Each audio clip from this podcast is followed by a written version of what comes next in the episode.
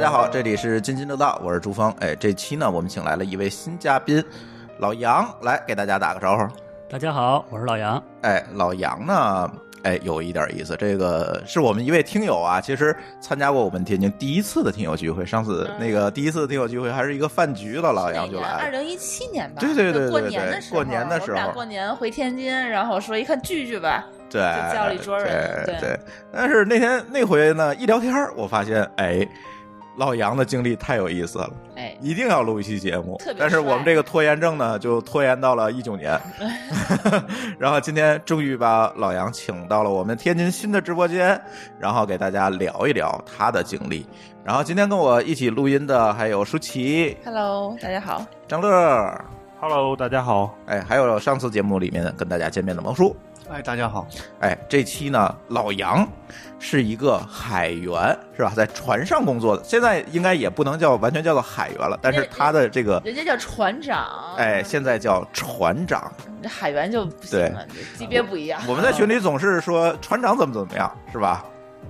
对，老杨给大家讲讲你的经历吧。呃，怎么说呢？我的经历呢，就是说，打自打毕业以后，工作啊，一直跟没离开海，甭管是在船上也好啊，还是在公司也好，都是跟海打交你道说。学的就是啊这个海对我这个专业呢，当时学的这个专业，你别提了，这个这个这个海洋大学什么海事什么呃对的，啊对对，海洋大学，海洋大学呢是一个跟海是一个我始料未及的一个专业。我当调剂时过去的吗？难道对调剂过去 真的啊没错儿没错儿他，我 不是考，我当时都没想当船员，啊没有没有，我当时都不知道有这个专业。等我接到通知书的时候，我才发现完啊了，第第十志愿， 就是下田的那个，是 我吧？没我没填这个志 愿，那就是是纯被调剂的，那就是调剂的，纯被啊调剂的。啊，嗯，然后呢，就是说傻眼了，对，什么专业？呃，渔业专业，水产渔业、水产、学水院啊，水水产产学院就跟海鲜有关系学 院对。啊。嗯天津人是这样这个天津人适合这个挺专开心业。的，你看， 啊，这个这是过去的事情，往事不堪回首啊。嗯，嗯然后呢，就说毕业分配以后呢，就是回到到了一个天津的一个跟我相跟我所学的专业非常非常密切相关的一个企业，当然这个企业现在已经不存在了，啊呃，是一个渔业公司嘛，天津的啊，那那那专业对口，哎哎，非抓啊常海鲜的非常对口，我发现这个这个海洋与这个这个水产什么这个专业，就是在这些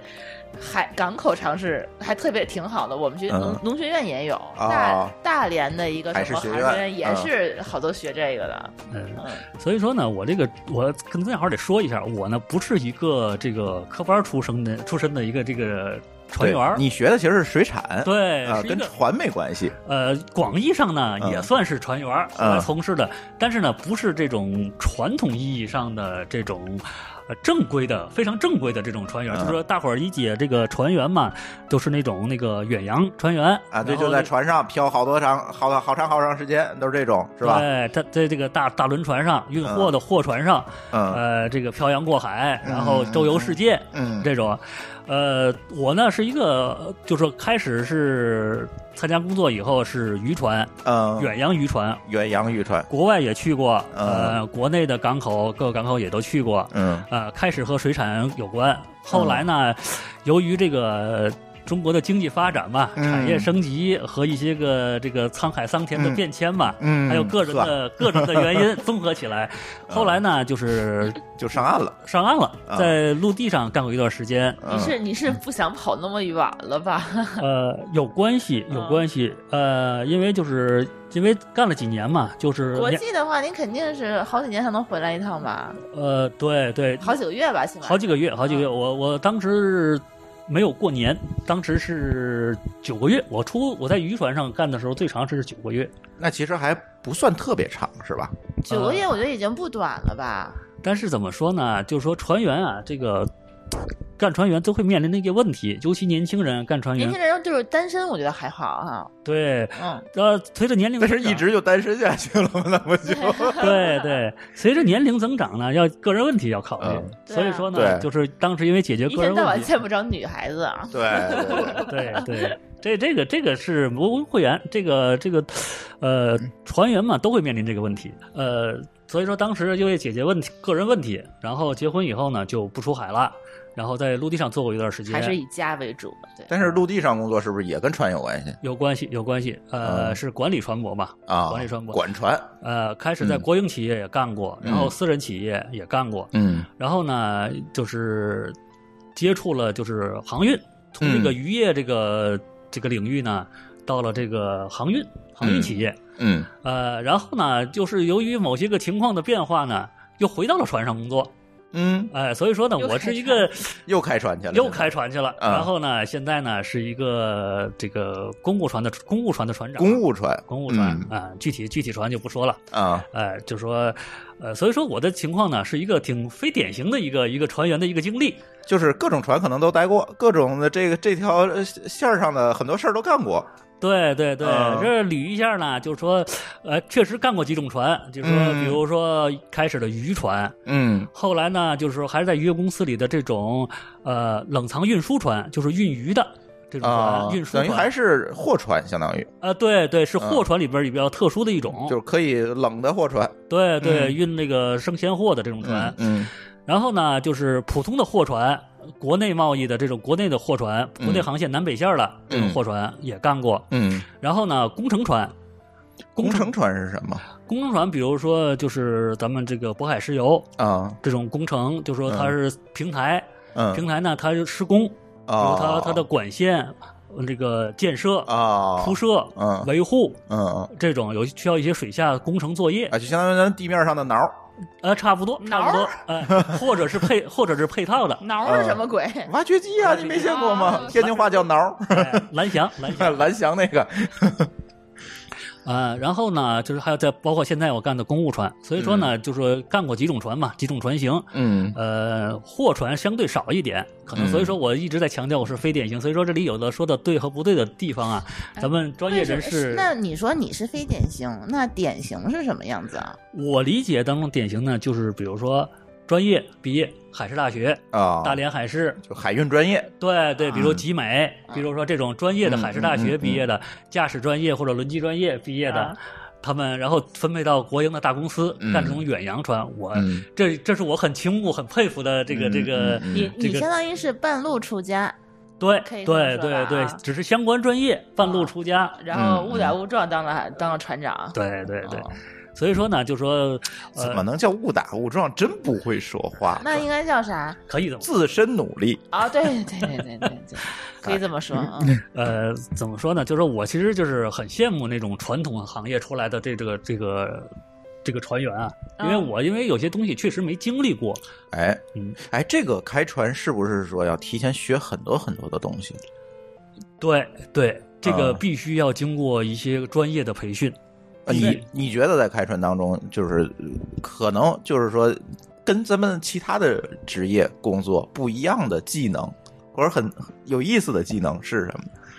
哎呀，这个东西您说太有意思，这个东西嗯我还真不好说什么没有都没意思，都挺没意思。对我，对吧？但是呢，确实是很专业，要经过专业的学习。嗯然后呢，他也不是说，因为可能这个东西大大家也都知道，嗯要经过专业的考试。嗯嗯啊，还有考试啊？有考试呃，从业资格证是吗？呃，是就是咱们专业的管理机构，比如说就是说呃海事，如果你跑海船的话，嗯，就是呃中国海事局统一组织的考试，这是全国统考的。就当船员也都需要有哈。对对，都需要有。即使你干这个水手技工，你也嗯最最就是船上最基层的岗位，你也需要有证。哦，然后包括你是呃干这个操作级、管理级，呃呃，船政分两个部门，基本就分两个部门嘛，嗯就是驾驶呃和这个就是甲板和和轮机嘛，这两个这两个部门。嗯，然后呢，这个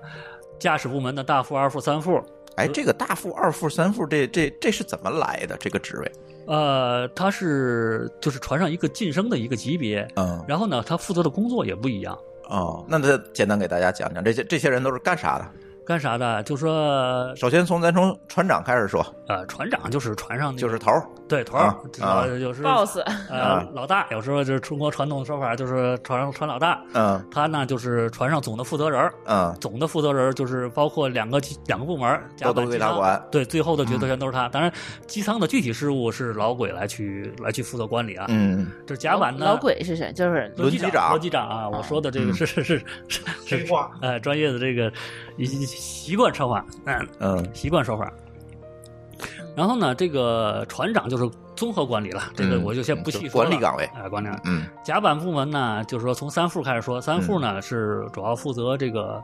消防救生这些设备、嗯应急设备嗯这一块。当然呢，平时呢就是航行值班儿也归他。这个船上的值班呢分成三个班儿，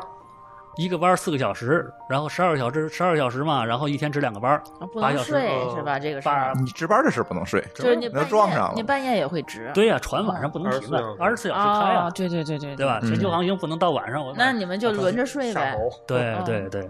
这个三副是八到十二，然后二副呢是管这个通导设备和海图资料这块儿哦的。通导设备是通信和导航设通备啊讯和导航设备，还有图书资料、嗯海图的改正，啊。这是二副的主要负责的一个工作。嗯嗯然后大副呢，主管货运、货运装货、卸货、哦，啊安排货、配货、啊这一块儿是大副的工作。然后大副呢，在领导一个甲板部的一个综合的管理工作。啊，然后这等于是大副是管甲板上面的事儿。对啊对甲板部，嗯，啊哦然后机器的动力设备这一块、电气设备这一块甲板下面的是轮机部、轮机长轮机部就是嗯相、相对应的吧，嗯相对应的这里边就是呃这个二管轮管辅机，大管轮管主机。嗯然后这个三管轮可能也是，就说这个一些应急设备啊，嗯一些个辅助设备啊，嗯也差不多。差不多，差不多哎相对应的嘛，嗯就是两个部门相对应。然后就是再下边呢，就是水手和机工，嗯甲板部是水手，然后是这个呃轮机部有机工，他们就是配合着管轮和这嗯就是干活个的副值班嗯嗯干活，这个水手呢，就是就是水手啊，水手就是配合值班，他这值班的时候一个副，他嗯他嗯配一可个能水带手几个水手，嗯对带一个水手，一般来说现在嗯，哎不就多得就得俩人，对吧？对你不能一个人睡着了回但头船。那么大，他值班，他光一个人他也看不过来哈，应应该是也可以哈。现在的设备比较先哎、那那进那么值了，班他们也能开船呗？就是开船呢，值班就是开那船所有啊，人都可以开船了，相当于不水止水手啊啊，水手他就是开船啊，他是按按照这个副的命令来开啊船的。啊这个意思。嗯啊！我还以为的话，就开船就只能是船长开，那船长不累死了，二十四小时开。现在呢，好，这个现在船的设备比较先进了，像你说的这个开船啊，你指的可能是操舵这一块嗯啊，啊。对啊，现在其实呢，在正常航行的时候啊，都有自动舵、啊自动驾驶，自动驾驶。呃，然后呢，就是说这个这一块呢，就是怎么说呢？它是按按照这个命令来开船。啊这个水手呢，他平时是自动驾驶，按自动舵驾驶。然后呢，如果说遇到特殊情况，自动改手动，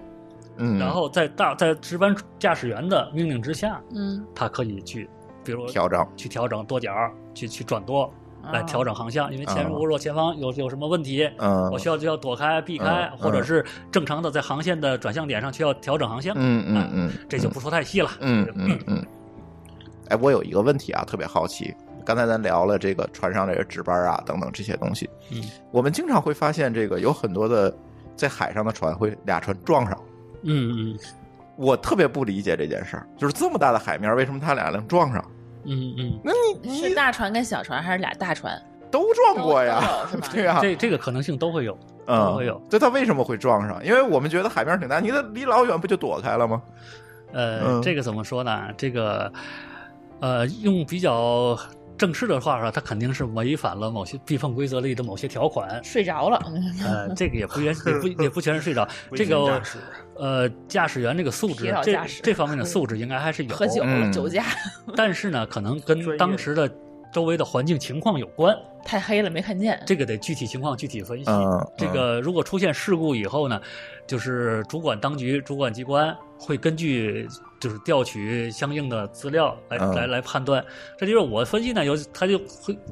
咱几种可能性，嗯比如说区域，嗯它的区域受限，嗯或者是呢，当时这个航线上呢，可能有有一些渔船密集，嗯或者是不便于操纵的情况下嗯，嗯，当然肯定也会有操作人员的失误和嗯疏忽，嗯，会造成他这种看前面渔船密集，他绕过去不就完了吗？呃，这里边有很多种情况，啊绕不过去。有的时候呢，他这个能能不力有限不能绕；啊，有的时候呢，他可能是他对自己的这个过于自信，过于自信，嗯，或者疏于判断了。那这不个是判断失误就了就跟咱开车一样吗？二把刀，对，这个这个其是有有相似之处， 它跟天气有关系吗？比如说来吧来阵风给你吹过去了，呃，跟天气会有关系。哦，它风倒并不是主要的因素，是雾雾雾对船的这个哦看不看见不见啊，对，能见度。它有的时候海上的雾是很大的，尤其中国沿海，在某一个某几个海域，雾是非常大的。嗯雾对船舶航行安全的影响是比较大的。嗯，在雾区，有的时候真的你看不见船头啊，然啊后，这么大这雾个啊，灯什么的都不管用哈。你看不见船头，你灯也看不见的。但现在船上没有那种像红外啊、传感器、超声传感器有雷达这些有雷达，有雷啊，达，对呀、雷雷达没开吗，雷达可以看有到盲，区，有盲区，还有呢，涉及到有时候碰撞，它涉及到是两条船，嗯，它的操配合失误了。啊，他他，比如说我是右转，你你也右转，咱们就都错开了。嗯结果呢，我去右转了，你左你了，左转了结果就嗯转到一这块儿这去你了。们俩没没那个什么，没商量没默契好，对， 这个都是说白了违反相应的规则造成的，嗯，没商量好，没沟通好，嗯这也是一种失误，嗯嗯，这种疏忽对规则的一种避犯规则的一种一种嗯一种失误吧，一种嗯，嗯。所以我听来听去，在海上开还不是乱开，它也是有航线的。对对呃对嗯，所以你都在这一条航线上，它才会撞嘛。对，这各走各的，可能大西洋这么大，对吧？嗯对它可能也撞不上。对，有些个随机啊有些个交汇点，比嗯如说这个中国沿海吧，咱举嗯举例，中国沿海就说这个从渤海湾出去，嗯长三角，嗯，长三角是一个船舶转向的一个，就是都在那儿拐弯儿。哎交汇点。嗯还有呢，就是说这个长江口水域，嗯从上海从长江里出来的船、嗯，和这个你南下北上的船、都会在这里交。江浙沪。对嗯对，这个这个是一个嗯各种非常货船、渔船都在这边，嗯对嗯，再加上有一些渔业渔船。渔船到时候也会很密集，包括货船。我说这些区这些集中区嗯域，在某些时候，再加上再赶上能见度不好，再加上船比较密集，嗯有时候可能会产生好几条船、嗯三四条、四五条船航向交叉。哦它有可等能于也不按这航线去开吧，有可能，呃，正规的货船啊，相对会好一点。嗯正规的货船，有的时候渔船嗯它可能、或是一些小船，嗯，它可能会就是在遵守规则方面可能就嗯不是这么严格。我懂了。嗯，货船相当于汽车，小船儿渔船相当于自行车美团的电动车。啊啊，嗯呃，可以，对对，这种比这种比是吧？它可以。呃乱开，对你不能乱开。那哎也没有人管它，可能没呃有管是没有没有交警吧，嗯呃，呃在海上有也有交警，它就是说在这些密集区域啊，有一些我们那个海事交管中心 VTS，、嗯 VTS 它在雷达上他们会会识别出来的，嗯它甚能那至小嗯小渔船也能看到哈，能看到能看到，货船的船名它也会看到，但是有些太小的船，它有些设备它并没有配备，啊所以说对它嗯所以它叫不到小船，或者小船没有手听，按规能则看到，但是联系不上它，它会联系大船，啊让大船再叫它，对，大船也叫啊不到大喇叭啊它喊会提醒让大大船，船躲。哎，你前方可能 有。啊，对啊，有碰撞危险，你需要及时跟他联系。如果联系不上，你去采取避让措施，嗯嗯，会这样的。啊啊，像长江口，像这密这这密集通航区，都会有这些 VTS，嗯会帮助嗯确嗯确保航行安全。嗯。嗯嗯嗯哎嗯，其实这个如果我们去聊这个，因为。呃，老杨呢是属于非典型船员，刚才我也聊了。但是如果说我们去聊这些航行规则的话，我相信是不是在这个领域有很多很多的这个道道，很多的规矩，大家必须是要去遵遵遵守的。对对嗯，对你这个能给大家举几个有意思的例子吗？哎呀，这个东西怎么说呢？这个这个东西比较专业，我这个嗯作为非典型船员，有些东西呢，嗯，可能经过的事情也少。嗯嗯呃，所以说呢，我也怕，就怎么说呢，也有点嗯顾虑。嗯， 嗯明白，哎哎他说错了，没事儿， 没事 儿，不怕说错我了们。听不懂，反对正，比如说我我我我这个在在海上看一个船，我怎么知道它是冲我撞过来的，还是背着我开的？因为离得远啊，我看不见啊。呃看，雷这达吧，对对、嗯，雷达不是这这方面的吗？对，在现在的设备比较比较先进，嗯嗯在那个电子海图啊，在这个雷达上啊、嗯都会有显示的。嗯，嗯先进的雷达呢，都会甚至会显示这个船会从你船头过还是你船尾过。哦，能预测出来，对，然后是从你船头几海里，嗯是是零点五海里，是零点二，当然这个有误差啊，嗯这个不绝对。而且你船在这个过程当中，你如果你没有没有保持航向，嗯它也会有有误差，不是嗯并不是完全准嗯确嗯的。嗯你要随时观察，密切注就是一直保一直保持这个这种。你说现在科技进步其实给这个开船带来了很多简化。对对我印象当中啊，就这个看电影，这这好多海那个海员们，他们上学的还要学什么系扣、系什么扣？绳结，啊，对，这啊哦是然后还啊还啊还还还得用那个，还得知道自己在哪儿看星星，知道自己在哪儿。这你们都不学吗？嗯学学对啊学，那也学，得学呀、这个会学的，嗯，现在等于都不用。但是现在用的绳结会用的多，嗯尤其在甲啊。板作我觉业得。很正常吧。甲板作业过程对当中会用的很多，嗯嗯，这个也是衡量这个一个专业人员，这个尤其水手这一块啊，是否他的熟业练务他的业务能力啊的业务能力就是系扣。对他的标准，几这是分这钟是记一个？这是之一吧，之一嗯嗯嗯啊不是都是一个是快，再有一个你得会的多，各种啊各种水手就节。各种不同场景下怎么用。对嗯对，这个像像刚才说的天文定位这一块啊，嗯这一块现在说白了用的是真的很少，但是也是作为一个辅助技能，你要掌握，嗯知道 认星星是吗？，对星星啊是这是一方面，然后呢有那个六分仪，你要测测高那度，啊那个会会看就好了呗。啊测天体方位高度，得测算测出来以后得算得查，哦， 天航海天文历，还有各种这个星体高度表这种东西。但是我说白了，这个好的时候就真用不上了。啊，用的很少，只能说用的他可能也是怕你意外，就万一什么对东西都没有，对船沉了，对就只有你一个人的时候，对，你得你可能能是一个得备上用的，是一个备对，用的。全全停电了，没有电了，那你就只能呃对，靠我这就个。万一就是比如说这个船沉到哪个孤岛上， 然后你不知道自己在哪里，现在可能很难了，这种情况对这，个你再怎么不济，你也有个卫星电话嘛。对会？吗？万一卫星电话掉海里了，对，这太极端了嘛，就是你你这个肯根定本是，用不我上觉。得有的时候是一些卫星极端电话，可以做成防水的呀。那你会随身带在身上吗？呃，这个东西啊，你这个您倒不用担心。嗯它现在比如说，它有应急示卫标，有 SAT 雷达应答器，嗯，这个东西它都会显示你的位置，从卫直接通过卫星显示，嗯比如你遇到什么情况了，特殊情况了，你这个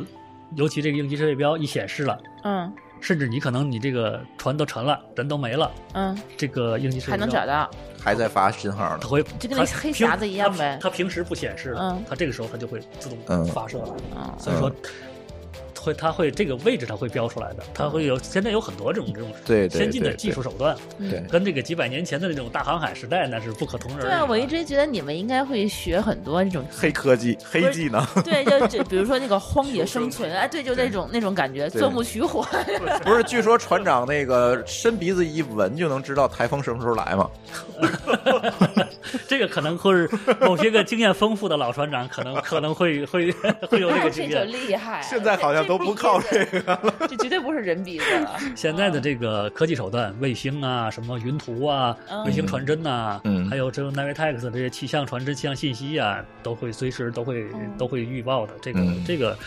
呃，嗯出现那种情况的可能性应该是概率太低了。嗯现在就说高科技手段对于这个行业其实是。有很多，就是比如 GPS 最早就是这个航海嘛，对对对从军事对迁移到这个行业嘛， 对吧？包括咱们现在中国这个北斗系统，嗯然后欧洲什么伽利略系统，嗯现在都是除了军用目的，然后对航海都是最先应用的对这一块。对，哎，比如说什么无线电台呀，或者是那叫什么敲摩那个摩尔斯啊，对摩尔，斯现在都不用了你们都你们都不用吗？现在不用了，现在现在是以前呢是船上还有个专门职位是电报员，对啊，我觉得刚上船的时候啊还是有这个职位的，现在这个职位啊从没零 人啊 发了，从零零年以后可能是取消了，这些报务员都是报改价，不是改不是改价那个改价，啊啊， 是这个就改驾驶驶，嗯报务员改驾驶员，啊，嗯，就不需要专门一个职就位驾了。驶员也会这个就行了呗。呃，驾驶员，你说让他培训摩尔斯码的，还真没有这个要求。就不用这个了哈。对，但是他有这个 GMDS 的通用操作员这个要求，嗯，嗯，他比如就是使用的门槛就低了，对你不用专门一个人受过专业培训的人在你船上，对我会这嗯个手段了，我会使操作这个仪器了就可以了，嗯一个操作员。嗯嗯，嗯不然这事儿就复杂了。那无线电应该还是还在用的吧？对，单边带、DSC、嗯无人值守、发语显信息，这个对东西，这个肯定还会在这用，是有因为但是它你就们简船单跟化船，了，船跟船之间，因为你可能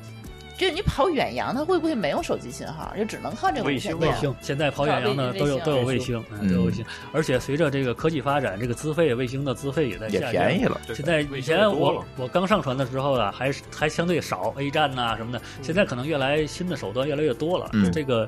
这个国随着国际公约要求的，也要求你配的越来越全、越先进，有些东西，嗯所以尤其远洋，所以说呢，都说白了配的都是比较，嗯所以它是有要求，你就是这个船出海，你就必须把这些东西配齐，对不配齐不能走。跟你的航区、跟你嗯的船级这都有都有要求的。嗯，这就是有点像那个飞机。航空领域也有这个东西，就是它会有适航的这个要求。嗯对，没错你，这些东西都齐了，而且甚至有的设备你得有双份儿，哦你才能经过我的领啊，空。怕你坏了。怕你坏，我没法救你啊。对啊那对关键像他现在这种一天好几个来回儿的，这个就还好吧？内海的这对个近海的可能还好，但是它现在也很齐嘛。对对对对，对嗯远洋的话，我觉得我能理解。嗯嗯啊，因为这个就事事关人命嘛，现在这个对远洋的话，你真的是你想定位什么的对，找不到。嗯嗯嗯，所以说现在这个设备倒是要求的都是很那个什么，根据航区配备的。有的时候呢，就是呃船东啊，他也是说白了，有时候他配备有时候可能不仅限于这个规则要求的，可能我还嗯会有有冗余，我会会更更多一点，嗯，配的更更多一点，比要求的还要高一点，嗯，对吧？嗯这个东西嗯你高配人家是不是不会拦着你的，嗯对吧？嗯你越越越配的越先进越全越好啊， 对对啊嗯对，那你你刚开始做这个水源的时候，海员海员、水水 员手水手 啊，没错没错。跟水货有什么关系？你告诉做我。水手是不是当时的那个这些设备什么跟现在又不太一样了？呃，对，有有发展有发展。啊呃，当时呢，说白了，有些东西我也是刚上船，也是懵懵懂懂，有些啊东西也确实不是太因为。那个时候科技其实还不怎么发展嘛。对，就是说这个，就是说你刚才说那个发报那个，我嗯刚开始的时候就是还看到他们在发报，啊，当时还有我在船上的时候，嗯九七年的时候，就说，呃，二零嗯年以前嗯还还能看到他们发报，然后一码，我都嗯看他们有对个一码本儿，啊，对然，后去把那个翻译成公司的指令，去嗯翻译成这， 当时现在现在想起来都很那个，现在没完全没这个东西了，这对对已经对好多年没有见到了。对对对，这个呃说到这个海员，其实我觉得刚才我们说了好多先进的东西哈，但是我相信现在肯定还有很多不先进，甚至是落后的观念在里面。比如说啊，那天舒淇就问这个问题，是不是这个船上不能上女生？呃就是可能有很多禁忌因为你当年有个电台，啊这有个海盗电台那啊个电影嘛，啊我就记得它里头就说过，这个女生上去是会出事儿 的，但是他还是上了很多女生嘛， 那个里，然后就出事儿了，是对吧？吧？ 有这么一说法吧？呃，再早早期还真是有这种说法。啊，嗯因为上面全是梗，就是你想单身小伙子一在床上待待待九个月，嗯呃，在最早的在最早先上上古时代吧，应该是我说上啊，就说这个这个上个世纪，嗯呃，这七八十年代，呃七八十年代。嗯其实呢，现在是没有这个的。现在、嗯现在有的，尤其国际航行的船舶，尤其在国外都是女驾驶员。咱们国家现在也有哦女那驾还驶行员、，女海员、女那那船也是员。近近海的吧？不不，远洋的，远洋远洋也可以的哦。你在有时候我们在这个海船上，就是这个电台里边，在港口附近，他跟那个 VTS、跟代理什么联系的时候，你在说话话台是个上女的都能听到了。嗯韩韩包括韩国，嗯包括一些国家，都台嗯湾都有女船员。那台湾为什是么一中国船的都？是女的吗？你看不不就这一不个 不，它是某一个职位，啊，三嗯副或者二副，可能轮机员可能苦一点，可能我估计可能会少一点。嗯，但是跟体力也有关系。对，嗯但是这个驾驶员我是我是自己听过，嗯我我我这个嗯我也见过，对，你看你这个专业，很有可能女生也就考到这个专业来，就嗯调剂过来。你说她对让她不当不去当船员，她怎么办？挑几个女生过来是吧？也有可能吧。但但是嗯这个东西我觉得会不就不慢会慢的就不会随意消失调剂了的嗯嗯这个这个专业肯定要征求本人意见的。嗯啊，但是有可确实有有不少女性从事这个行业，这个东西咱不能歧视。嗯而且据我感觉，我对这嗯个行业的了解，其实有些女性呢，我觉得可能她从事这个行业。不说其他，可能有不便之处，但是作为专业能力来说，并不差，哎可，能更安全。她女性的认真、比较审慎仔细嗯、谨慎，嗯可能对安全是更有保证的。嗯咱们国家现在有些军舰有女舰长，啊是吗？有，嗯这个我看到在网上可看到了。嗯然后包括就是公务船，也有女的驾驶员，啊，这个都都能见诸于报端的，见诸于嗯报道的，嗯这个都没有问题。这个这个行业并不是对女性是，那样以前是有一些个可能歧视性的规定，陋习，对对，嗯因哎为，那个是时候那是很早年比较愚昧的时候，对确实有这种说法。嗯比如说，这干船上比较迷信嘛，可能北方，嗯比如某些区域，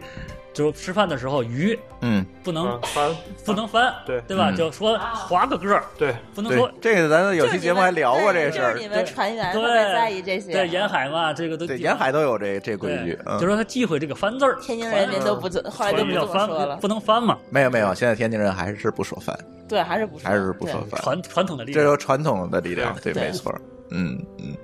然后这个远洋船，刚才那个老杨说的，可能在海上一开，可能就要很久，尤其这种货船。对，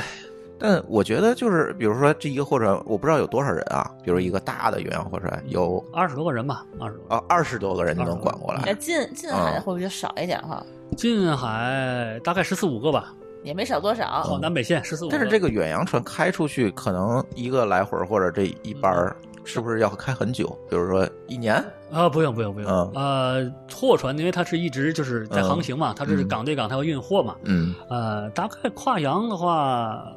二十多天、十多天、二十多天半个月，嗯应该一个月之内就那他得回来从天津开到北开到美国啊这种对，就差不就多到差不了，多啊，二十来天就能开到美国，哦差不多，跟那跟它那还挺跟船型、跟航线、跟天气都有关系啊呃啊，这就可能有时绕航啊，或者怎么样，也应该不会超过那一那个你月。当时嗯在海上一待待九个月是什么情况？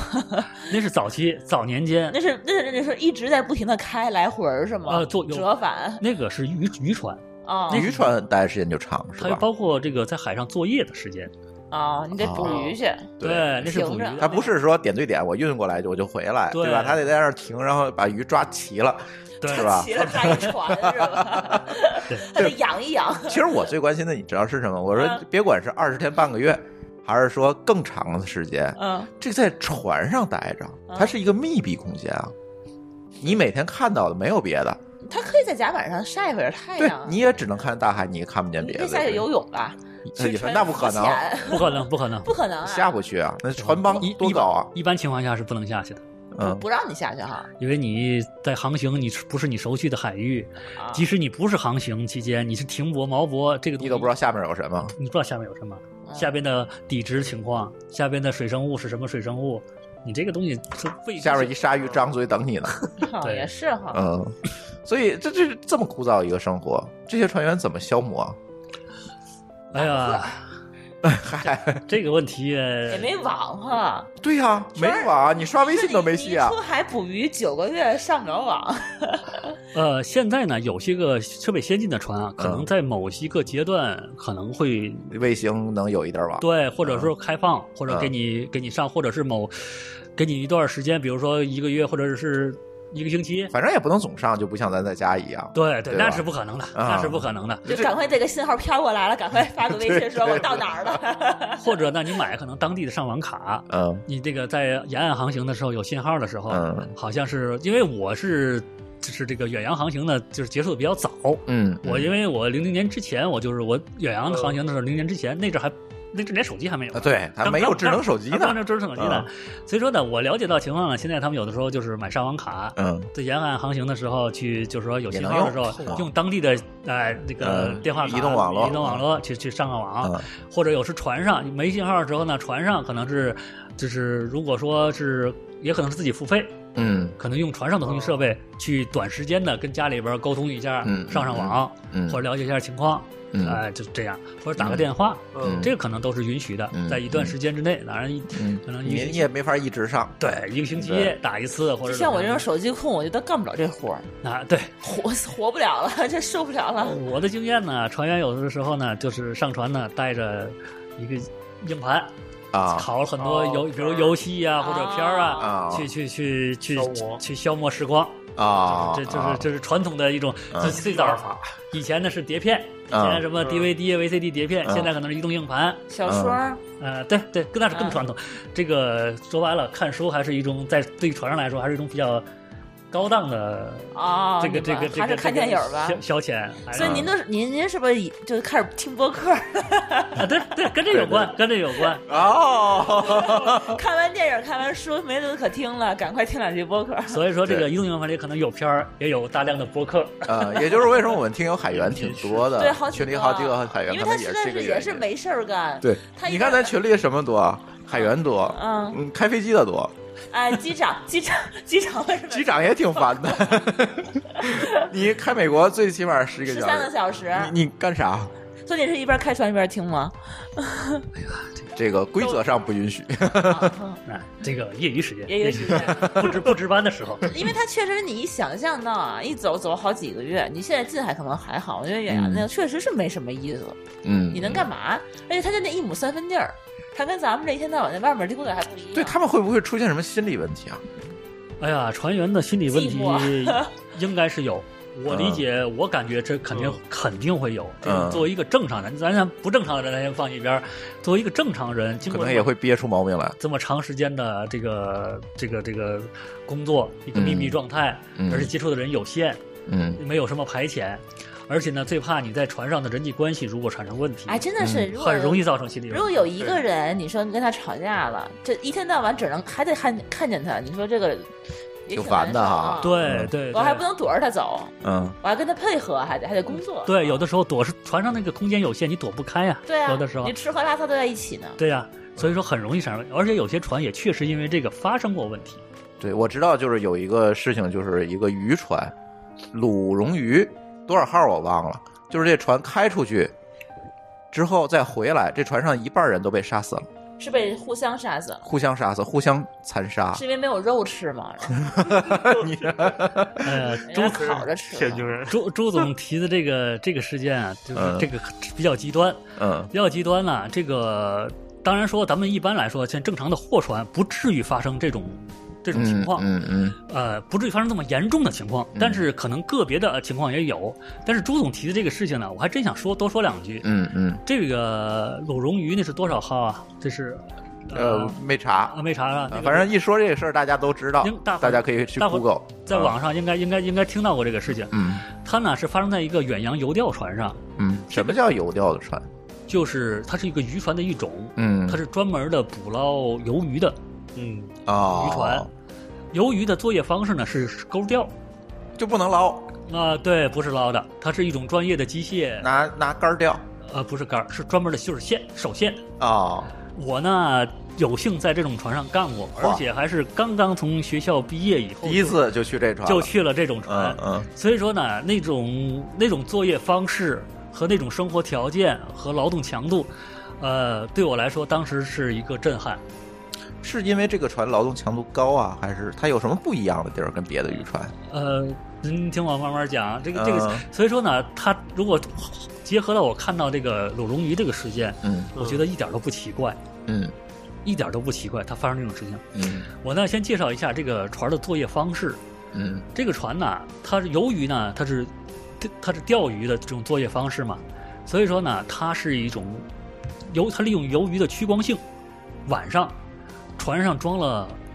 好几十个大灯，啊，他游过来，然后一兜，把灯打开，嗯然后呢有机械也有人力嗯，去钓，这个作业一直持续到什么时间呢？持续到天亮，一晚上，一晚上嗯超过十二个小时。啊，这十二个小时你都要作业，记住了，不是这十二个小时天亮了，你的工作你下班了会没有？嗯钓上来鱼多少？如果多，那就更工作量就更大。你需要怎么干呢？你需要把这些鱼摆盘儿，这都是吃了，不是不是不是吃的摆盘 儿，我听是吃了，了是一个当时啊，我我我经历的是一个三十斤的一个铁盘子，嗯铁盘子把这些鱼按条数、按规格分类哦摆盘儿， 有大有小，就是得包装，对，对，啊现现在还不是包装，现在是摆盘儿、铁盘子，然后利用输送带或者是人力搬到速冻间，啊去速冻。得冻上嗯，这个过程啊，大概要五六个小时、四五个小时。啊！天哪你不是我这个速冻过程四五个小时，啊！你的这个加工过程看你鱼多少。如果是你这个鱼啊少的话，可能一两个小时嗯干完了，结束战结束战斗。你想七点天亮以后，我就说七点吧，天亮以后，嗯你加工完了以后七八点钟嗯吃早饭，嗯吃完早饭赶快睡觉，嗯，晚上接着干。八点到九点吧。嗯听着啊，不是说的啊，到不了晚上，嗯可能是如果鱼就是正常情况下，下午四点啊，出来，睡八个小时正好醒。呃，有的一一般到不了八个小时，五六个小时 OK 了。嗯出来四点之前你就得出来了，基本上你你你出来，你你把这个速冻库的鱼切下来，把铁盘子磕掉，装编织袋儿哦，下库下大仓嗯，码好，这个过程也要一两个小时。所以说我说四点到不了，可能是两三点啊，就是冻透了，我还得装袋儿，对，啊然后冷藏。嗯啊，放冷藏里了就还不少啊所以说这一天的工作时间啊，能睡五六个小时就算不错。啊而且这十二个小时不是你站在那儿站着就待着就，你还得干活你呢还，得干活儿。嗯，你这那个，好累哦，嗯，所以说这个劳那我动回去啊这个劳动强度非常大。嗯那个冷就说速冻间冷藏舱零下三四十度，速冻速冻的，嗯所以说你从下去干一两个小时上来以后，你的须发皆白，都是那种冻着霜，嗯从那个冷库里出来的那种感觉。这这些东西，当然这些个感受啊，去和这个疲劳相比，都是微不足道。嗯嗯，所以说呢，它那种船啊，劳动强度太大，当然了，所以说呢，我还说一下，比如说吧，干船员嘛，最痛苦是什么呢？有的人说啊是晕船，但是在游钓船上啊，最盼的就是来风。来风的情况下，可以不干活，嗯钓不着了，哦钓不着了，不能作业了，危险了。啊所以说呢，对别的船来说，最痛苦的时候，对于游钓船来来说，嗯那是享受。啊，还不如晕船呢，也就是说，对，啊对，你那晕船呢，你根本上不了那种船。雷锋也会晕船啊。对，那种船啊，来风的时候，它倒有设备，它是有海锚，它下海锚，啊到有一定程度上解缓解，但是嗯也、也很厉害。那个嗯船也，游钓船也不太大，是个小船儿，五六十米长，嗯一般也就这样，它不会太大，太大它不好操纵，嗯它作业不方式嗯就是不允许太嗯造它太大嗯那种船。那为什么其他的渔船劳动强度没有这么大，只有它最大？嗯呃，我理解别的渔船，那不也是要把鱼弄弄出来，然后冷藏放起来，可能对是不是也是也是需要时间的？对这个对，这个其他的渔船有相似之处，嗯有相似之处，但是传统的渔船，像那种拖网的渔船，它可能还有鱼的种类不一样，它嗯有分有分拣鱼的过程。嗯，然后呢，其他渔船像以前的传统作业方式呢，嗯它不是深冷，不是这种深冷藏，它呢冰鲜，嗯它的保存期限是有限的，啊，所以说它十天一个星期之内就回来了要回港，哦，要回港。以前的那种渔船，嗯近海渔船，嗯这种远洋渔船，它是不回港的，不打满了，甚至打满了鱼都不回港。可能这时候有听众要问了，你打满了，对啊，你不回港那鱼怎么办啊？完了这个时候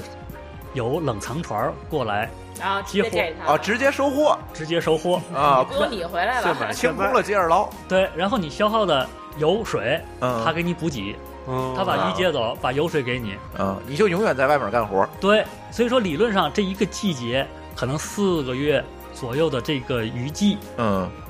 到冬天之前，你就别回来了，就可以原则上理论上是一直在干，那就得直接九干满个为月，止。不是九个嗯月，它是跟你的作业区域有关系。啊嗯我当年呢，最早的时候呢是在北太平洋，嗯北太平洋就是在北日太平洋日本以东，嗯日本以东北就是出了近青海峡，嗯日本的本州和北海道之间那个海峡过哎，那个去，地儿出金枪鱼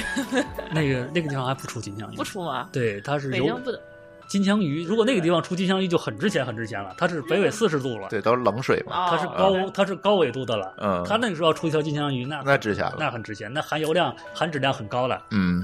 然后呢，那个由于这个物种啊，它一般就在南北纬四十度嗯，这一块左右嗯来出。这个北太平洋的鱿鱼呢，据说好吃，日本人说是好啊吃。这个地方，但是这个地方的鱿鱼不好钓，必须是手钓，人工操作，哦，机器的产量很少。然后呢，南纬呢四十度左右有渔场，有新西兰，新西兰有渔场，嗯呃，新西兰的渔场离岸比较近，所以说必须近岸买指标。还有呢，哎那买指标是什么意思？就是买捕捞配额，就是你进人家国家的对对领土，你捞东西，你得给人钱，对吧？对买买个门票，对啊对啊啊对对对。然后呢，南美洲呢，阿根廷附近嗯，富克兰群岛、英阿马岛之战那那个地方嗯嗯也是个渔场，嗯有的去在富克兰沿岸去捕，有有在阿根廷沿岸去捕鱼。嗯嗯嗯所以说呢，这一圈下来呢，比如说你要是，呃，对，还有一个，这个这个太平洋这边秘鲁还有一个渔场嗯，但是它的鱿鱼的种类不一样，大小不一样，价格也不一样。嗯，但是这一圈转下来，可能就是一年。从火，开出去你你，开到渔场捞，到下一个渔场对，这样循环下来你是，循环这几个对地方啊转不是着说只在一个地儿待着对啊，转着圈儿了哎就是转。环球漫游啊。这这一趟怎么走呢？签证怎么办？ 嗯咱不需要签证，不需要上不上岸，不上咱岸，不上岸，不上岸，不需要签证。但是海员的那个有海员啊嗯证啊有，海员证，嗯它是那个 passport 嘛，它 seven passport，它随时可以签的。那个东西它不需要啊啊那有， OK 不要嗯它提前不是一签个证，就跟那个机长一样，你天天签证不累死了。对嗯，它就是靠码头有一个登陆证。嗯所以说这个哪儿哪儿都可以去，这也挺好。对对，所以说呢，这一趟反正我们当年走的这个九个月，我最我最早我没去过秘鲁沿岸，没去过，我去过阿根廷沿岸。嗯这趟怎么走呢？说起来也是挺也是挺，当然跟远洋比起来也，人家可能走的比我们还远，但是就说我这是一一个航次，嗯从从天津港出发，嗯，然后是出渤海湾，中国沿海走下来，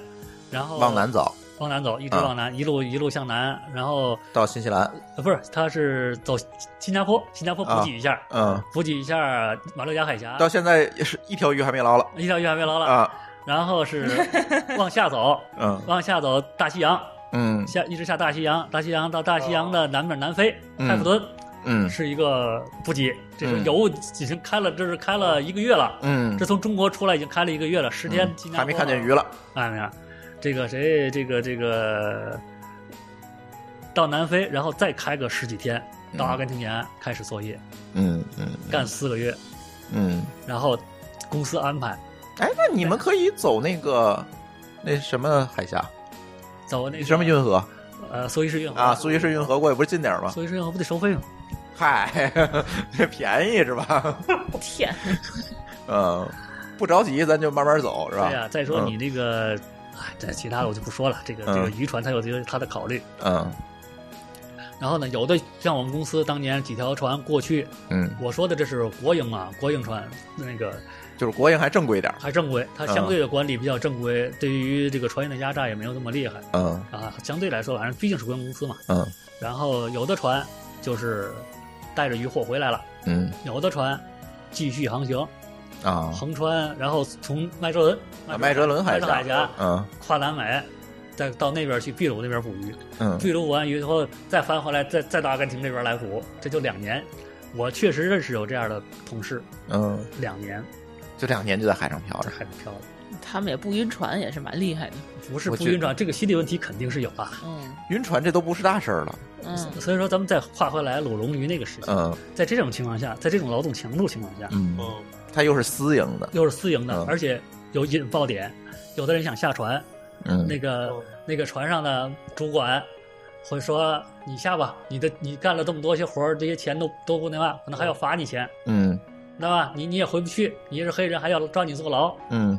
然后再有些人的心理再再再再有点问题，嗯就产生了嗯这些。所以说，我觉得一点都不奇怪。我当年在船上干的时候，都会有心理问题。嗯，我那时候二十多岁，可能也不太成熟，但是这种东西会很确实焦虑吗？还是会很焦虑、疲劳，疲劳啊呃，？甚至有一种自暴自弃的心理抑郁？都会有。嗯所以说，如果有一个爆点，可能会爆。所以说，在咱们理解不了的事情，在马在岸上。正常的人理解不了的事情，在那个密闭空间来发生，一点都不奇怪。嗯，他的消息也闭塞，他也没有对得不到外界的指导、干预是，都没有。对，包括呃强力机关，就包括没有执法机构都没有，全部都没有啊，就靠这几个没人有自人给自足。权权威也没有了。嗯他本来有个权威，他这个权威可能他对你告状都没有地儿继续。对，所以说嗯产生一些极端的事情。所以说我觉只得能，听船长的。在船上就是全听船长的了，对，对嗯所以说呢，他那种，而且他那种私营，完、我说的我们那个船是是国营船，所以说嗯他他相对来说还是比较好的，嗯他还有还是比较人道的有些东西。嗯你要是私营呢，当然你看船长，有些私营船长也会不错，他会讲人性、讲人道这些嗯东西，嗯还有一些正规的管理 办那法。那万一船长心里出问题了，船长，所以说这个怎么风说险呢就？很大。我就说这个有些个，因为这些渔船的船长嘛，他也是渔民，他嗯可能受制于自己的心理、这个身本身素质，哎，他自己的问题，对可能他的管理它是有局限性的，对他个他的管理人有对，你要是公司呢，可能会好一点，嗯嗯，对吧公司对象上面还有领导，对。对 吧？有点上马投资人，哎，对，我也曾经经历过这种嗯，因为现在我说那个这个公司它现在也不存在了，也也也是时过境迁了。嗯当时也有这个公司的船长也会有问题，然后下边的人回港以后嗯，就是反映情况，嗯，公司进行这个调整，嗯，把这个问题解决了，也是对，防患于它未然。它是有一个啊对这个救济机制的，对对吧？你你我都私人，你你找谁去？对，有个处吧理处理机制，所以说就避免了更事情的更进一步的恶化嗯啊嗯，就这样。但是啊，海员这个开这个一圈儿啊，刚才我们说了有很多问题，我总感觉也有很多福利哈。比如说，我举个例子啊，这个能不能给我们讲讲当一年？边捞鱼一边吃是吗？你说这福利，哎，对，哎，对，吃可以海鲜先聊这个。你们是不是天天都能吃海鲜哎 呦，捞啊？什么作为吃天津什么人是吧？捞什么吃什么，这多好鱿啊鱿！鱼捞上来，然后顺便把螃蟹也吃了，呃螃蟹、鱿鱼上来，螃蟹上来，能上来一条半条的带鱼，嗯，哎，活带鱼我是见过在渔船上，但是很啊活少。带鱼我还没见过。没你见不着在都是在一般这见样不的着啊。上来就死了。对，在沿岸都是小渔船，一般你在渔船能见到，在但是一般在陆地上能见到。它嗯到坚菜市场就死它了。坚持不到陆地上，十几分钟、几分钟对啊就完。对上来是挺活的，嗯确实是闪闪发光。嗯，现吃刺身，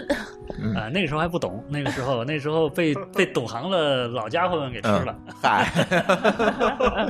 这个我也讲一点啊，就是说怎么说呢？当然说，我可能今天讲的就说这个以前在渔船上的经历多一点，嗯嗯这是我说这话都是零零年之前的事情了，嗯哦可能是比较早期的事情了。管理也没有这么正规。管理没那么正规，而且呢，现在呢，我感觉呢，现在，呃，随着这个社会的进步发展嘛，嗯就是说这种事情可能越来越少了。嗯嗯嗯，原来呢，当初可能就是这个这个怎么说呢？就过去的可能受制于他这个本身的 素质。啊哎，你就说是什么事儿吧？哎呀，我 着着急了。哎不是呢 这个谁呢？就说我们曾经在有一些个海域啊，就是、嗯呃，怎么说呢？打过一些个，捕捞过一些个，杀害过一些个野生动物，啊 海里的。啊，海里动物不都野生的 吗？对呀、对呀、哦啊 那时哎就候是你们肯定是饿急眼了，我觉呃得不是看什么都想吃。不是因为这个饥饿的问题嗯，当然就是有，最后他也是上了餐桌了，这这啊个我承认，这个东西，呃，怎么说呢？那就是好奇喽，对他们可能是因为鱿鱼嘛，就说有些个是海生物啊是以鱿鱼为食的。嗯啊举个例子呢，比如说有些鲨鱼，嗯有些个海豹，嗯，嗯这都是食物链上层的。嗯对。而且是哺乳动物，在当地呢也是保护动物，可能在现在咱咱咱国家也算保护啊，对，都是是都对保，护对。嗯当时呢，可能有些船员啊，这个本身素质欠佳，嗯，他们啊，就是在路上，在在在去这个地方的路上，嗯在海上就磨刀霍霍，我要抓条海豹，啊，我要抓条海豹。这个海豹是肯定是不能抓的，现在。对，这是肯定是是是违这个。我说这个，我再再强调一下，这是二十多年前的对事情。对，当时可能它都还不是保护动 物呢。就说现在我现在我相信中国这个随着这个知识的普及，应该也不这样。嗯但是我我讲一下当年我的经历啊，就说这个海豹啊，他们怎么抓呢？他们研究用扎枪，就用类似于标枪的那啊种啊，东西我嗯知道那种，嗯一个杆儿上面焊了一个头儿，嗯一个一个七个枪尖儿，嗯，倒刺儿，后边儿后边儿呢或或弄上一个环儿，嗯拴上绳子。嗯他们研究挺好，嗯其实啊，但是第一次失败了。这嗯失败怎么失败呢？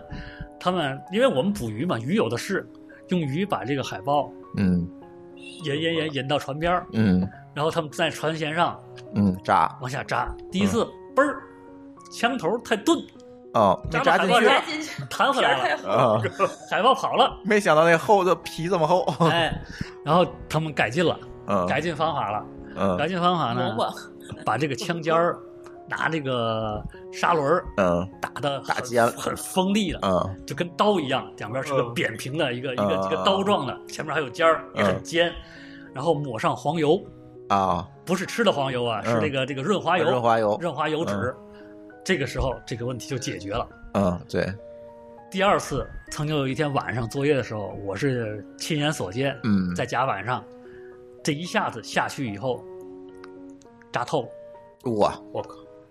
枪咵下去了，嗯绳子歘冲了，这个海豹疼啊，嗯，这个这个很残忍啊，这个事情，没把你整个船整个带翻了。呃，海嗯那豹不至于，海海豹才多大？海豹没有这么大劲儿，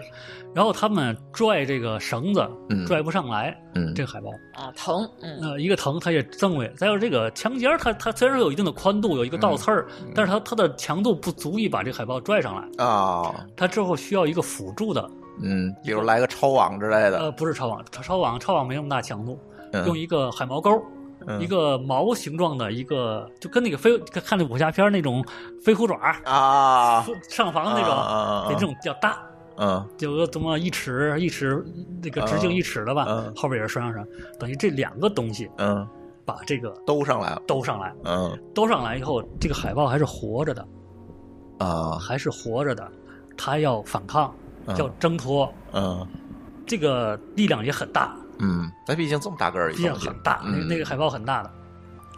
然后他们四个壮汉，我当时看到在旁边看到四个壮汉，两个人拽这边的绳子，拽那个枪头的绳子，嗯两个人拽海毛的绳子嗯往上拽，嗯拽到船边儿，船他们船有高有高度，嗯跟甲板有高度，嗯，它上不来啊！哎，太沉了。而且这个时候，这个这个海豹还在挣扎，嗯，它晃摆，啊，有劲儿，哎，它应该比人沉吧？这一个，呃，对，嗯，它有长不大个儿呢，海有豹，哎有有大有小，嗯有大有小，然后就是没办法，这个时嗯候，然后必须得把这个海豹打死，才能把它弄上来。啊，然后这时候有一个同志上去了，嗯这个用一个凿冰的木锤儿嗯，把这个海豹的一啪着一下，下砸晕了，啊，然就跟后我把们这逮个鱼似的，先给它拍拍拍晕了对，对能弄上来，把这个海豹给弄上来了。所以说这是这个场景然后啊你们，就红烧了是吧？呃，这个真不好吃，嗯嗯，真的是不好吃。提醒大家不要逮下次不了要，吃对对，不要对逮人家了，不所好以吃。所以说，对这个抱有这个某些好奇的同志，或者中国人比较比较好吃比较好吃的某些同志，真的不要再去那。我是秦先生，我吃了一口就不吃了，太腥。嗯这个厨师啊，已经用了很多的烹饪方法，想把它做好吃，但是实在是不好吃。所以说，咱们不要再去嗯，捕捞这种野生动对，物。广东的同学 啊，广东的同学啊啊，你们就去吃福建人就好了 啊，不要吃海豹。呃，这是我这个亲眼所见嘛。这个这个嗯当然说不不建议大家啊效仿。对，呃，其实还有很多，比如说最近几年也一直在讲这个日本这种捕鲸啊等等这些问题。嗯，其实这种海洋生物问题，我觉得现在这个问题还是蛮严重的。对，现在国内嗯好像也比较重视了。嗯呃，但是呢，我觉得呢，在这个行业当中呢，就是我不是赞同这种行为啊，嗯，但是是有些东西呢，可能你们知道的只是爆出来的，嗯呃，有些个没爆出来的，有些个东西是国际上确实很多，比如说嗯新加坡嘛，就是它的鱼翅贸易其实是一个很大的量，嗯，就说这些远洋渔船，嗯比如金枪钓啊，比如说这些个他们的一项重要的这个这个副业，除了它正规钓金枪鱼之外，它的肯定会兼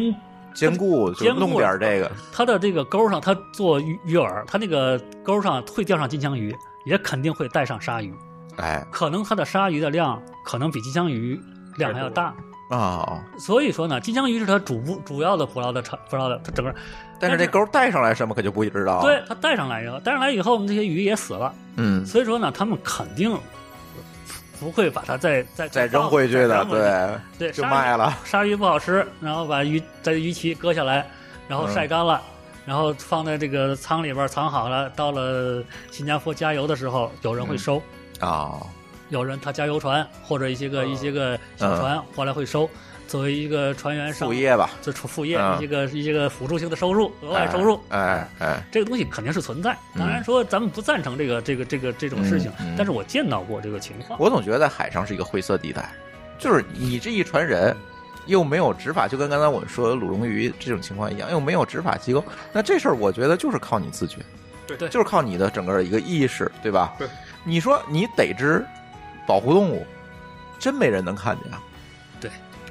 但是是吧呢，我就是以我个人的观点呢，就说这些年呢，嗯咱们就说年轻人，当然说年轻人干这个行业的少，嗯但是也有嗯国内的，就是包括国内的年轻人这方面的意识是在逐步加强的。嗯，据我我当年的了解，就是说我、这个教育也在提升。，对他素质也提升，嗯他对这个呃所谓的一些新鲜事物的尝试啊，或者是什么呢？他接受一些观点，嗯一些个现在比较这个嗯动物保护的观点，他、嗯嗯他们都会、嗯都会接受的。嗯，所以说和传统的，当然我这里不是说对不是鄙视人家啊，不是对批吧？不是啊批评老对同对志，嗯但是但是确实他们新的对观念会会接收会的，对对对这种现象会慢慢减少嗯嗯啊。这个东西，这个东西是确实我是亲眼所见，嗯，嗯而且随着大家收入提升啊，各方面的这个生活水平的提高，也不值当的我去逮对那个东西，我对我我再搞点副业，对对吧？我我我不值得。说白了，他他也会评估这个收益风险比。对然后你我逮个珍稀动物回来又判我两年，何必呢？对对对吧？他没错可能那也会考虑到这个问题。对，就是说嗯呃，不考虑这个问题，就是他这个朴素的一个对于动物的爱护这个心理，他也会有这个，哎，也会有。对也对会对对，这个这是我亲眼所见，曾经有曾经游钓船嘛，嗯，甚至在阿根廷那边能就是误伤啊，会咬着鱼钩上来，就是吃这个鱿鱼，小企鹅不大。哦，跟着钩哦，对上来那儿就是有企鹅了，跟着钩上来了靠那儿，当时呢，有一个就是挺年轻的一个八零后的一个船员。嗯知，道吧？他们有某某些，当然有某些人呢，可能说，哎，准备吃了吧，这个这这，咱也尝尝企鹅，嗯这个当时是刚上船的一个挺年轻的一个，现在也是了，也是老同志了。当时就是主动的把这个小企鹅就扔到海里了，啊就给它放了。嗯，这嗯这就是这我就是的意识问题了，哎，他的意识在哎在在提高。对对对，这个对这个其这张企鹅，这个这只企鹅的照片，其实我还有。呃啊，当那年前两天我翻相册的时候，当年还是那个一般的照相机的时候，嗯我我我照过洗过这张照片嗯。嗯后来这个那个企鹅也给放了，挺好。最后一个问题也是大家最关心的问题啊，遇到过海盗吗？呃，海盗海盗我还真没遇到。嗯，可能我这个跑远洋的时候比较早，嗯零、年之前那个西非海你捕盗，鱼的这个索马里还没乱呢，那阵对儿索马里的渔业资源可能那阵还没枯竭呢，哎，中国渔船还在帮助那个即将成为索马里海盗的渔民在捕 鱼呢。后来可能是渔业资源枯竭了，中国的渔船这个撤出了这个作业水域，嗯，可能是。当地人的生计也减少了，他们的嗯技术水平啊，各而且种没人的管，呃，没人管，嗯可能就是这个少了中国的帮助，可能就是这个就这个揭竿而起了嗯揭竿而起，沦为沦为海盗。当然，我这所以也是渔民是吧？那 个我是一家之言啊啊，这个东西可能大伙儿有其他人有不同的理解，我就不不在这里多嗯嗯展开说了。嗯嗯嗯，就其实海盗很少会这个霍霍渔船，呃，海盗一般来说不抢会一不船不会抢 渔船，嗯他海盗怪沉我的我从我的理解，海盗也会去分析他的性价比性价比嗯、风险、收益比这这一嗯块一，般都抢什么呀？应该是正规的货船吧，集装箱啊或者大游轮，啊，运油他的，他他一几十万吨的游轮，他他能运得走吗？他不运走吧？他把船开走，他这几十万吨的值钱值老了，对你把这油卖了就好了啊他也不卖，他不卖油，他没这个渠道。嗯但是那些那那专门的炼油厂或者什么的，结果他就是赎金，啊，哦就是赎金。就是你多你给我钱，我你我就还以为出走他把东西偷走，然后找地方再不是不是不是，他那地儿可能也真是卖不了油啊，嗯，好啊，像这主要是船汽。车都没几辆，你卖油， 你卖谁去？主要哎呃对说他说起来，朱总说起来，好像还真劫过一次渔船，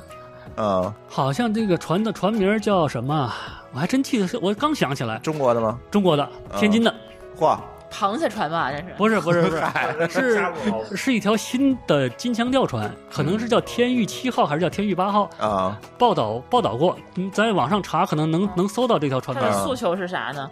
赎金，呃后来是解决了，应该是付了付了赎金。嗯当年当年零四年零五年就解好决像了，船不是给你，是圆满解决了，人、啊人什么的都没有受伤害，都是嗯船也回来了。人就是图财呗，对对、嗯啊，还真是这说起来还真有过这个我事还情以为这海盗他啊但是是不是我遇到进去抢东西和偷东西什么的。不是，他是劫人，就是是劫持，啊，早不是抢劫，早期的海盗有这种偷盗嗯呃、这种行为，后来的是主要是劫人劫船。其实我嗯觉不得是这你样们那个船，比如说晚上别人都睡觉了，然后他那个有几个值班的，然后但是这个船，比如说赫尔蒙根那个小船想翻上来，我觉得应该挺容易的吧？因为你船很大呀，所以说现在咱们就说这个，因为海盗这个事情以后以后啊，咱们传播这个国际海事组织啊，嗯还有咱们国家这些规定啊，就说呃有个安保的一个规范要求呃对一个要求了，嗯知道吧？有平时也是做演习，然后有个船上有一个安保体系，你嗯进入某些个敏感的区域以后，嗯，呃，就说要提高到安保的某啊个等级，比如说驾驶舱什么的，对，啊你要值班，要有平时的值班的航行值班之外，要有值这个安全班儿、安保班儿，嗯嗯然啊后在甲板上巡视，然后要加人，值班室还要加人，驾驶台也要加人。嗯然后有些措施，然后有一些不明的目标，目标靠近船舶的时候，启动某一些个应急的机制，啊啊然后太报告一些个组织、嗯沿岸的一些个护航的一些个一对些个机构啊，嗯一些个船那个这个这个护航军舰呐、嗯取得联系。啊现在都有这个，而且我看到这两天我看到下文件，好像去新加坡、去马六甲海峡，好像提高安保机制，就是海盗又多了，马六甲提提高安保等级了，啊嗯好像有这个通知，我好像是看到啊，这两嗯现在天船上配枪吗？不配枪，不配枪。嗯水枪这个有个电影嗯叫这个《菲利普船长》，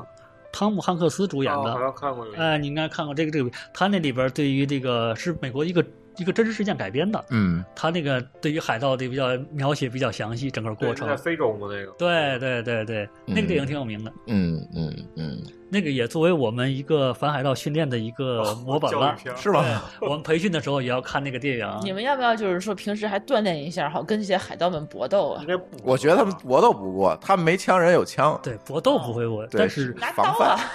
但是那有啥张用到位。 那但是反海盗的演习要进行嗯相应的程序、相应的措施、嗯相应的一些个举措，然后联系方式、联系这些个流程，我们都是要按嗯定期的。比如说他他这劫持你们，你们应该怎么回应啊？怎么反应是吧？那那都自是救，那是啊，对，有些个怎么对待他，不要去激怒他，对，这也是沦为人质以后怎么跟他去谈判去啊？当然，更主要的是不要到那一步，对，不要把自己置于那个境地啊。对，防患于未 然，对这是关键。嗯，嗯多多的去去值个班儿，溜溜达溜达哈。嗯，嗯然后及时及时的加入护航船队，啊啊，及时的跟那个呃这个沿岸机关取得联系，宝贝，嗯哎，然后现在咱们中国的那个